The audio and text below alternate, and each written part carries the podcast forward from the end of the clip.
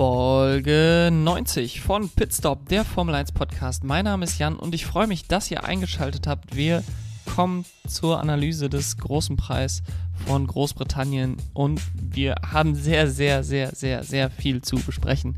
Ähm, es war ein chaotisches, es war ein ähm, ja, zum Teil dramatisches und zum Teil sehr spannendes Wochenende, was hinter uns liegt.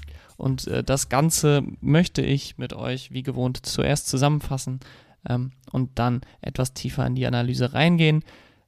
Bevor ich damit starte, könnt ihr mir folgen auf Twitter, auf Instagram, auf TikTok, Bitstop F1 Jan. Und wenn ihr mit mir in Kontakt kommen wollt, dann schreibt mir eine Mail pitstopf1jan at gmail.com. Kommen wir zur Zusammenfassung und da nutze ich mal wieder die Renndauer als äh, Maßgabe, wie lange ich mir Zeit gebe für die Zusammenfassung bei 2 Stunden 17 Renndauer an diesem Wochenende. Habe ich also 2 Minuten 17 Zeit für die Rennzusammenfassung und damit starte ich jetzt.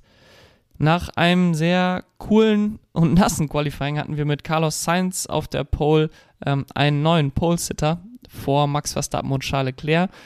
Aber dann kam in der ersten Runde, beziehungsweise direkt beim Start, der Schock, denn einige Autos kollidierten dort miteinander. Zhou Guangyu schlitterte kopfüber über die Strecke durch das Kiesbett und in einen Fangzaun rein, über die äh, Reifenstapel hinweg.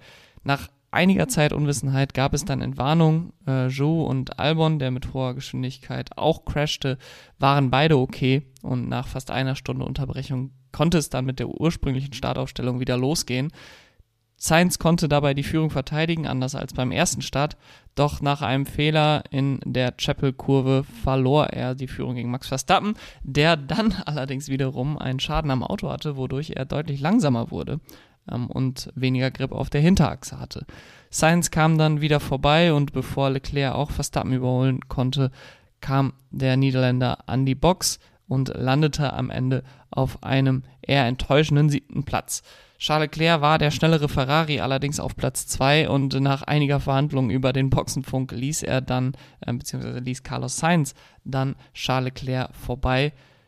Es schien dann alles auf einen Ferrari-Doppelsieg hinauszulaufen mit Lewis Hamilton dahinter auf Platz 3. Allerdings kam dann 13 Runden vor Schluss Esteban Ocon zum halt auf der alten Stadt Zielgeraden, was dann ein Safety Car auslöste.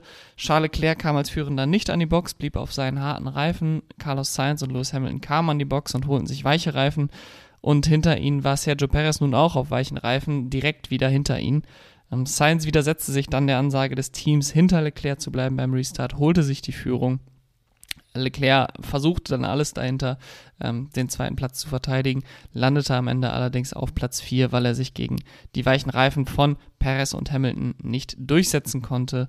Hinter Leclerc landen dann Fernando Alonso und Lando Norris auf Platz 5 und 6. Wie gesagt, äh, Verstappen, siebter Schumacher mit seinen ersten Punkten auf Platz 8 vor Sebastian Vettel und Kevin Magnussen machte auf Platz 10 das Doppelpunkte-Finish für Haskell.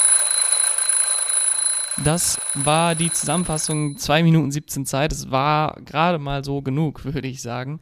Ähm, und nun kommen wir zu, dem, zu der Rennanalyse und ich habe mich schwer damit getan, irgendwie ein überstehendes, ein über dem Wochenende stehendes Thema zu finden für das vergangene Wochenende. Denn es war vor allem sehr chaotisch und am Ende ähm, bin ich jetzt auch dabei angekommen. Und zwar war das übergreifende Thema von diesem Wochenende Chaos und Unwissenheit.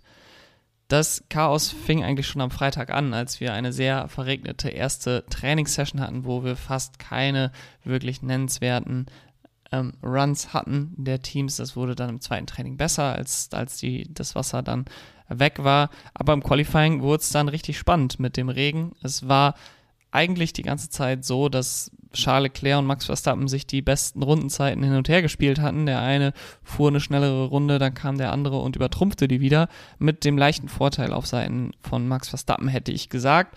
Aber am Ende war es dann Carlos Sainz, der in der letzten Runde, in der es dann drauf ankam, ablieferte. Die Strecke wurde immer besser zum Ende des Qualifyings hin und Carlos Sainz war dann der Fahrer, der abgeliefert hat und hatte somit seine erste Pole Position im chaotischen Regen von Silverstone.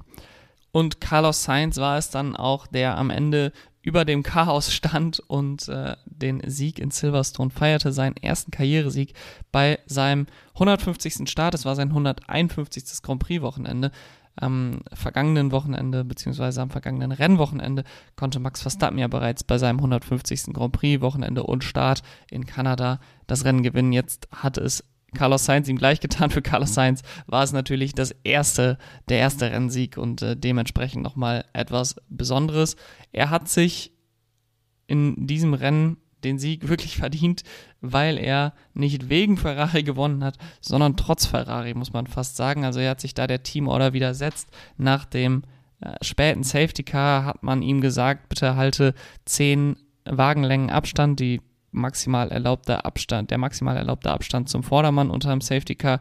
Ähm, halte diesen Abstand bitte beim Restart, damit äh, Sergio Perez und Lewis Hamilton, die hinter dir sind, Charles nicht gefährlich werden können. Carlos Sainz hat gesagt, das sehe ich nicht ein, das macht für mich keinen Sinn und holte sich dann direkt mal in Kurve 4, Kurve 5 die Führung von Charles Leclerc. Ähm, und dann war er vorne und fuhr einfach weg. Es war am Ende des Tages sicherlich ein glücklicher Sieg. Die Strategie von Ferrari hat am Ende ihn bevorzugt, auch wenn das lange nicht so aussah. Aber er war eigentlich langsamer als Charles Leclerc an diesem Wochenende. Und auch beide Red Bull schienen eher schneller zu sein als er. Aber am Ende des Tages hatten beide Red Bull einen Schaden, Charles Leclerc die schlechtere Strategie. Und so war es Carlos Sainz, der sich dann endlich mal durchsetzen konnte. Natürlich brauchte er etwas Glück, brauchte er etwas Pech von seinen Konkurrenten, aber am Ende des Tages steht der Rennsieg jetzt auf seinem Konto und das ist sicherlich das, was zählt und sicherlich das, was ihm auch Zuversicht und Selbstvertrauen für die nächsten Rennen geben wird. Und wenn wir schon über die Strategie von Sainz und Leclerc sprechen, dann kommen wir direkt auch zu den Monegassen denn der wird am Ende des Tages mit seinem vierten Platz sehr unzufrieden sein. Beide Red Bull hatten Probleme, ein Ferrari gewinnt, aber er selber macht am Ende nur sechs Punkte auf Max Verstappen in der Fahrerwertung gut, verliert sogar noch was auf Sergio Perez. Das ist natürlich alles andere als optimal für ihn. Er hatte einen kaputten Frontflügel und war trotzdem deutlich schneller als sein Teamkollege. Ähm, man soll sich nur ausmalen, was er mit einem äh, heilen Frontflügel hätte anrichten können an diesem Wochenende.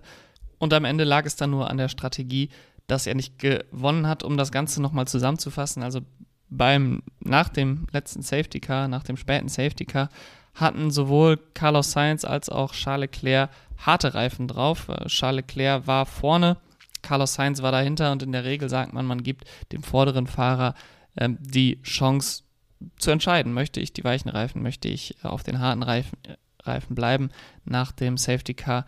Es war, wäre wahrscheinlich keine gute Idee gewesen, beide Autos reinzuholen. Dann hätte man nämlich die Führung an Lewis Hamilton abgegeben. Das hätte man sicherlich nicht gewollt. Man holte daher nur ein Auto rein und holte dann Charles Leclerc eben nicht rein, sondern Carlos Sainz rein, der dann weiche Reifen bekommen hat. Und man hat das aus meiner Sicht auch durchaus sinnvoll oder zumindest verständlicherweise damit begründet, dass Charles Leclerc bei den Boxenstopp-Runden vorher eben deutlich später reinkam und seine Reifen dadurch fünf bis sechs Runden ähm, jünger waren als die von Carlos Sainz und man gesagt hat, okay, wenn einer von unseren beiden Fahrern den Sieg auch auf den harten Reifen noch holen kann und die anderen Fahrer hinter sich halten kann, dann ist das Charles Leclerc.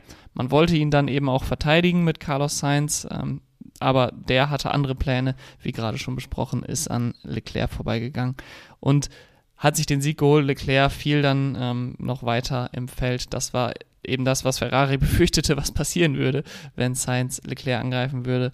Ähm, fiel dann auf Platz 4, machte dadurch eben nur diese sechs Punkte auf Max Verstappen gut, der auf Platz 7 landete.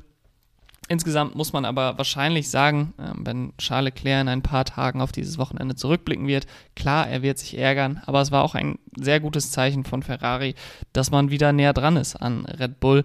Es war für ihn persönlich ein Wochenende zum Vergessen, aber im Allgemeinen, glaube ich, ein gutes Zeichen für die Spannung, die wir in diesem WM-Kampf noch erwarten können. Die Überleitung von diesem Fahrer zum nächsten Fahrer, über den ich sprechen möchte, ist Ferrari Academy Driver, die die Formel 2 gewonnen hat, denn Mick Schumacher steht mal wieder in den Schlagzeilen nach einem Rennwochenende, aber endlich mal in positiven Schlagzeilen nach über 30 Rennen in der Formel 1 hat er nun endlich seine ersten Punkte geholt. Er konnte im Qualifying nicht die Leistung abrufen, die er in Kanada abgerufen hat äh, bei Regen, bei einem verregneten Qualifying, wo er auf Platz 6 gefahren ist. Er schied in Q1 aus und es wirkte so ein bisschen so, als hätte Haas wirklich wieder einen deutlichen Schritt zurück gemacht. Ähm, das war dann im Rennen deutlich anders. Klar, Autos waren beschädigt, es kamen am Ende nur 14 Autos ins Ziel, aber Mick Schumacher war nicht nur der schnellere Haas, sondern konnte auch gegenüber anderen Autos im Feld ähm, deutlich besser aussehen, landete am Ende auf Platz 8, sehr knapp hinter Max Verstappen. Er kämpfte die letzten zwei, drei Runden gegen den Niederländer, der eben mit seinem Schaden deutlich zurückfiel. Er riskierte allerdings nicht so viel, äh, wie man das vielleicht von einem anderen Fahrer, der schon mehrere Punkte geholt hat in der Formel 1, erwartet hätte. Äh, Mick Schumacher war dann, glaube ich, sehr darauf bedacht, diese vier Punkte, die der achte Platz ihm eingebracht hat, ins Ziel zu bringen.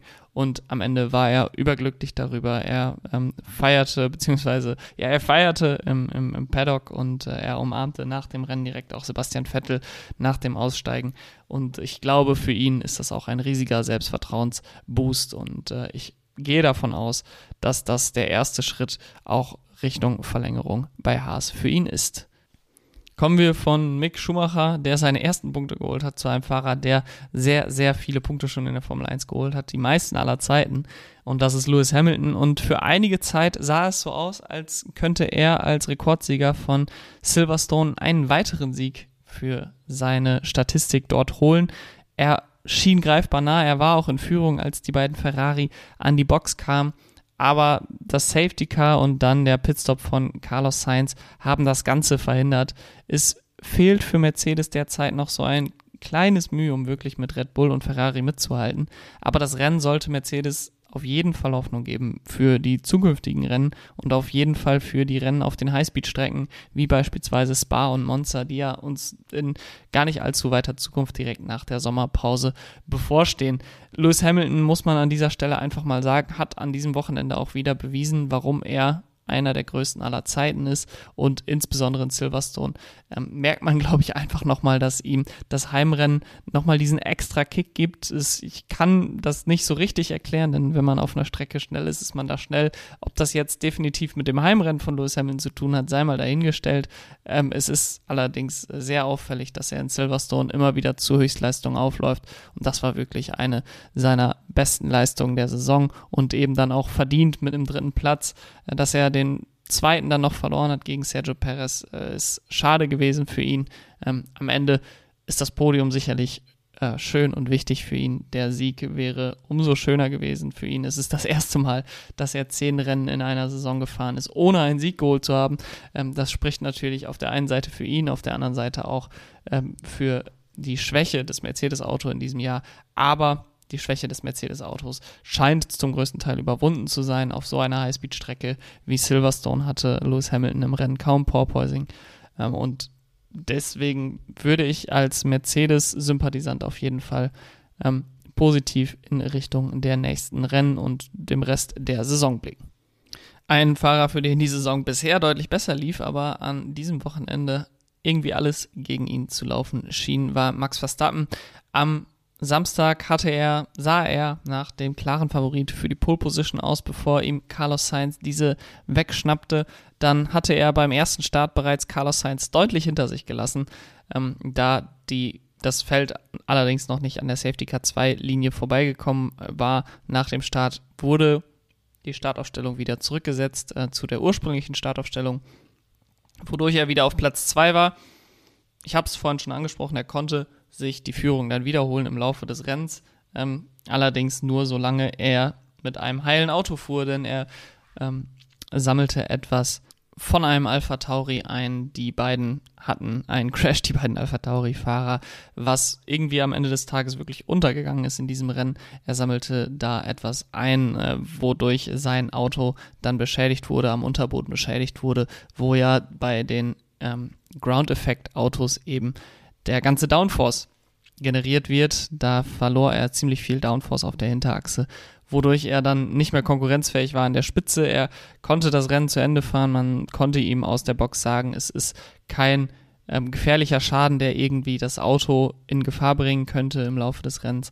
Er blieb dann auf Platz 7. Das war harte Schadensbegrenzung. Er konnte hart gegen Schumacher verteidigen. Er wusste wahrscheinlich auch um Schumachers Position, dass dieser auf keinen Fall die Punkte wieder verlieren durfte. Und so konnte er sechs Punkte einsammeln, die am Ende des Jahres auf jeden Fall wertvoll sein können. Er sieht derzeit weiterhin nach dem klaren Favorit für die WM aus. Er ist auch deutlich vorne vor seinem Teamkollegen, vor Charles Leclerc auf dritter Position. Und somit kann das natürlich am Ende ähm, total egal sein, ob er jetzt sechs Punkte mehr oder weniger hat, aber wenn Ferrari tatsächlich nicht nur ein gutes Rennen in Silverstone hatte, sondern von der Form wieder aufsteigend ist in den nächsten Rennen, dann kann das noch sehr entscheidend werden und diese sechs Punkte ähm, waren daher wichtig mitzunehmen an diesem Wochenende. Und sein Teamkollege Sergio Perez, der hatte eigentlich an diesem Wochenende Wochenende ein typisches Sergio Perez-Rennen. Denn nach Kontakt zu Beginn fiel er ganz ans Ende des Feldes, als er äh, an die Box kommen musste, um seinen Frontflügel zu tauschen. Er hatte einfach nicht das Glück, was Charles Leclerc mit einem kaputten Frontflügel hatte, dass er weiterhin die Pace mitgehen konnte von den Führenden, sondern ähm, pro Runde 1 bis 2 Sekunden verloren hatte. Da war klar, da hilft auf jeden Fall der Tausch des Frontflügels. Er kam dann an die Box, war kurzfristig letzter und fuhr dann aber auf den Medium-Reifen, die er dort aufgezogen bekommen hat, äh, über 40 Runden. Das war ein Pensum, was eigentlich kein anderer Fahrer auf den Medium-Reifen gemacht hat, bis auf Sebastian Vettel, der direkt hinter ihm lag. Und dann kam zum exakt richtigen Zeitpunkt das Safety Car für ihn. Er konnte auf Platz 4 sich setzen nach dem Safety Car, hatte die frischeren Reifen ähm, als Charles Leclerc vor ihm und das bessere Auto als Lewis Hamilton vor ihm. Und somit machte er diese beiden Plätze dann auch noch gut und sprang am Ende des Tages sogar noch auf das Podium. Das hätte man nach dem Crash am Start sicherlich nicht erwartet. Und das ist eigentlich genau das, was Sergio Perez seit elf Jahren macht, seit den elfeinhalb Jahren, die er jetzt in der Formel 1 ist. Fährt er immer wieder Rennen, wo er am Anfang des Rennens zurückfällt, dann durch super Reifenmanagement sich zurück ins Rennen arbeiten kann und dann einfach das nötige Quäntchen Glück hat. So hat er damals ja auch mit ähm, damals noch Racing Point seinen ersten Formel 1-Sieg in Sakir geholt. Da lag er ja auch auf dem letzten Platz. Ähm, und es ist einfach ein, ein richtig solider Fahrer und das ist genau das, was man braucht eben. Ähm, solide Fahrkünste, gutes Reifenmanagement, keine großen Heldenaktionen, sondern einfach wissen, was in dem Auto steckt und das meiste dann rausholen über ähm, die Renndistanz. Und so steht er dann erneut auf dem Podium, macht wieder etwas Boden gut auf den Weltmeisterschaftsführenden Max Verstappen, baut seine Führung auf Platz 2 äh, gegenüber Charles Leclerc noch aus und nimmt 18 Punkte aus Silverstone mit, mit denen er sicherlich zufrieden sein wird. Kommen wir dann noch zum Geburtstagskind des vergangenen Wochenendes. Ein Geburtstagskind von zwei des vergangenen Wochenendes. Und äh, da starten wir mit Sebastian Vettel, der das Risiko gegangen ist, nach beim Restart auf den weichen Reifen zu starten, doch diese bauten sehr schnell ab. Daher holte er sich früh Mediums, ähm, war, glaube ich, eine Runde später als Sergio Perez an der Box und fuhr ihm dann quasi die ganze Zeit hinterher. Und genauso wie für Sergio Perez kam dann das Safety Car zur genau richtigen Zeit für ihn. Im Gegensatz zu Perez hatte er die Chance, dann auf die Medium-Reifen erneut zu gehen, weil er die weichen Reifen eben schon am Start hatte. Und ich dachte, das ist die perfekte Entscheidung von Sebastian Vettel.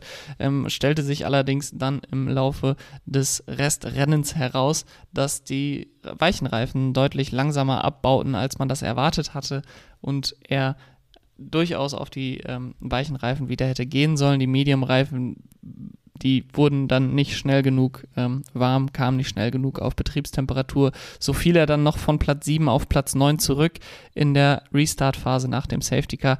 Trotzdem Platz 9 nach einer sehr, sehr schlechten Startposition, nach einem weiteren Q 1 aus ähm, wieder sehr viel draus gemacht. Er zeigt weiterhin, dass er in einer guten Form ist. Er muss jetzt im Qualifying definitiv noch bessere Leistungen bringen. Das liegt natürlich nicht zuletzt auch an äh, Aston Martin und auch an den beiden Regen-Qualifying, die wir jetzt hatten an den vergangenen Wochenenden. Ähm, und ich bin da sehr gespannt, ob die durchaus steigende Form bei Aston Martin auch in Spielberg anhalten wird. Und das andere Geburtstagskind des vergangenen Wochenendes ist Danny Ricciardo, der wieder eine herbe Enttäuschung einstecken musste. Es schien aus meiner Sicht ein bisschen so, als wäre er gefestigt gewesen nach den vergangenen Wochen, wo es ja diesen öffentlichen Schlagabtausch mit Zach Brown, diese öffentliche Aussprache mit Zach Brown gab, wo es wirklich ein bisschen so wirkte, als wären da die Fronten verhärtet gewesen und beide mussten mal ein bisschen Dampf ablassen, sowohl Ricardo als auch Zach Brown. Und jetzt schienen sie wieder deutlich besser miteinander klarzukommen, eine deutlich bessere Stimmung im Team zu herrschen. Aber am Ende des Tages hat sich das nicht ähm, in den Ergebnissen niedergeschlagen. Platz 13 für Danny Ricciardo bei insgesamt nur 14 Fahrern, die ins Ziel gekommen sind. Das ist natürlich eine sehr, sehr bittere Pille, insbesondere weil sein Teamkollege wieder in die Top 6 gefahren ist, wieder gute, wertvolle Punkte für McLaren geholt hat. Ich bin inzwischen eigentlich davon überzeugt, dass er auch 2023 für McLaren fahren kann und wird, wenn er das denn möchte. Ähm, aber nichtsdestotrotz sind die Ergebnisse einfach derzeit nicht so da, wie er sich das sicherlich vorstellt. Und jetzt haben wir über all das Chaos und all die Unwissenheit, die wir am Wochenende hatten, gesprochen und haben über das größte Chaos und die größte Unwissenheit definitiv am Wochenende noch gar nicht gesprochen und auch das größte Thema eigentlich, was aus diesem Wochenende hervorging und das war der Startcrash, ähm, bei dem unter anderem Zhou Guangyu, George Russell und Alex Albon involviert waren und ich möchte starten und damit zu sagen, dass ich sehr froh darüber bin, dass Zhou Guangyu und Alex Albon und alle anderen Beteiligten an diesem Crash okay sind. Die Sicherheitsmaßnahmen schienen sehr gut gewirkt zu haben und ihren Job offenbar gut getan zu haben. Joe und Russell hatten, um zu der Entstehung dieses Crashs zu kommen, beide einen sehr schlechten Start. Nicolas Latifi schlüpfte dann zwischen den beiden her durch die Lücke, dann wollte George Russell diese schließen. Das war allerdings dann schon zu spät, denn Pierre Gasly wollte Nicolas Latifi direkt hinterher folgen und war dann schon so nah dran an George Russell, dass er ihn am Hinterrad traf und Russell dadurch in Zhou Guangyu äh, äh, reincrashte. Und es ist dann fast unglaublich gewesen, dass Zhou Guangyus Auto sich überschlagen hat und kopfüber über die Strecke, über den Asphalt rutschte. Es war sehr, sehr gruselig, das zu sehen im Live-Bild aus meiner Sicht. Man sah im Hintergrund, dass da ein Auto, ein rot-weißes Auto, es war wahrscheinlich ein Alfa Romeo, dachte ich mir da schon, über den Asphalt schlitterte. Aber dann wurde weggeschaltet und dann wurde auch keine Wiederholung gezeigt, es wurde keine Bilder vom Unfallort gezeigt und das ist immer ein sehr schlechtes Zeichen. Nur diese Unwissenheit, die macht wirklich keinen Spaß beim Schauen der Formel 1. Es ist wirklich dem Halo zu verdanken, dass äh, Zhou Guangyu es nicht nur überlebt hat, sondern wahrscheinlich auch in Österreich wieder fahren kann. Und es war auch Glück, muss man dazu sagen, dass er mit dem Unterboden voran in den Fangzaun äh, ge crashed ist und nicht mit dem Kopf, nicht mit dem, mit dem Halo voran. Ich denke, das hat auch nochmal dazu beigetragen, dass der Unfall am Ende glimpflicher ausgegangen ist, als er hätte ausgehen können. Ähm, Alex Albon wollte dann hinter Joe und Russell dem Ganzen ausweichen, weil er schon gesehen hat, dass es da einen Crash gab, bremste ab. Sebastian Vettel war direkt hinter ihm, hat das Ganze nicht gesehen, fuhr Albon hinten rein, der crashte dadurch dann zuerst in die Boxenmauer, schlitterte quer wieder über die Strecke und wurde dann noch von zwei weiteren Autos getroffen. Alex Albon war dann noch etwas länger im Krankenhaus, wurde noch etwas länger durchgecheckt, ähm, scheint aber auch vollkommen okay zu sein und auch am nächsten Wochenende wieder fahrbereit zu sein. Und man muss wirklich sagen, es ist eine inzwischen gefühlt jährliche Erinnerung gewesen, dieser Crash, dass die Formel 1 auch weiterhin sehr, sehr gefährlich ist.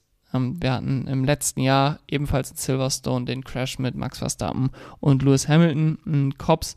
Dann hatten wir den Crash äh, in Monza auch im letzten Jahr mit Hamilton und Verstappen. Und dann hatten wir natürlich den Crash von Romain Grosjean in Bahrain 2020. Es zeigt einfach, wie unfassbar gefährlich dieser Sport auch weiterhin ist. Umso glücklicher können wir und müssen wir sein, dass es allen Beteiligten gut geht. Und an dieser Stelle auch nochmal ein besonderer Dank an die Marshals vor Ort.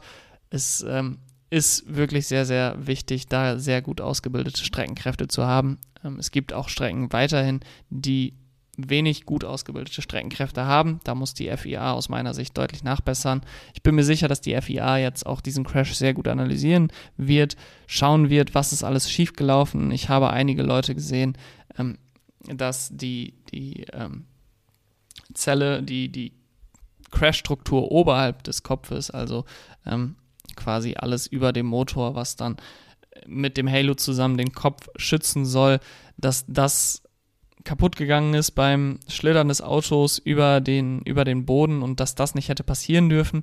Ich bin mir nicht sicher, wie krass das jetzt ein Fehler war, ein Sicherheitsfehler oder inwiefern man das dann einfach nicht verhindern kann, wenn ein Auto mit über 200 km/h kopfüber über den Boden schlittert, ähm, über Asphalt, über Kies, dass dann einfach auch äh, nichts gebaut werden kann, was da, was dem Ganzen standhält. Das Halo hat standgehalten, äh, Zhou Guangyus Kopf war gesichert und ich denke, wir können sehr froh darüber sein und sehr froh, dass dieser Unfall glimpflich verlaufen ist und ähm, hoffen, dass das in der Zukunft nicht passieren wird ähm, und nicht mehr passieren wird. Wobei es wahrscheinlich immer wieder passieren wird und da können wir froh sein, so gute Sicherheitsvorkehrungen inzwischen in der Formel 1 zu haben. Um jetzt einen Deckel auf das ganze Rennwochenende zu machen, muss ich noch den Fahrer des Wochenendes küren und der heißt für mich an diesem Wochenende Carlos Sainz. Es war schwierig, irgendwie einen Fahrer auszumachen, der wirklich fehlerfrei gefahren ist. Es hatte nämlich, glaube ich, niemand ein fehlerfreies Wochenende.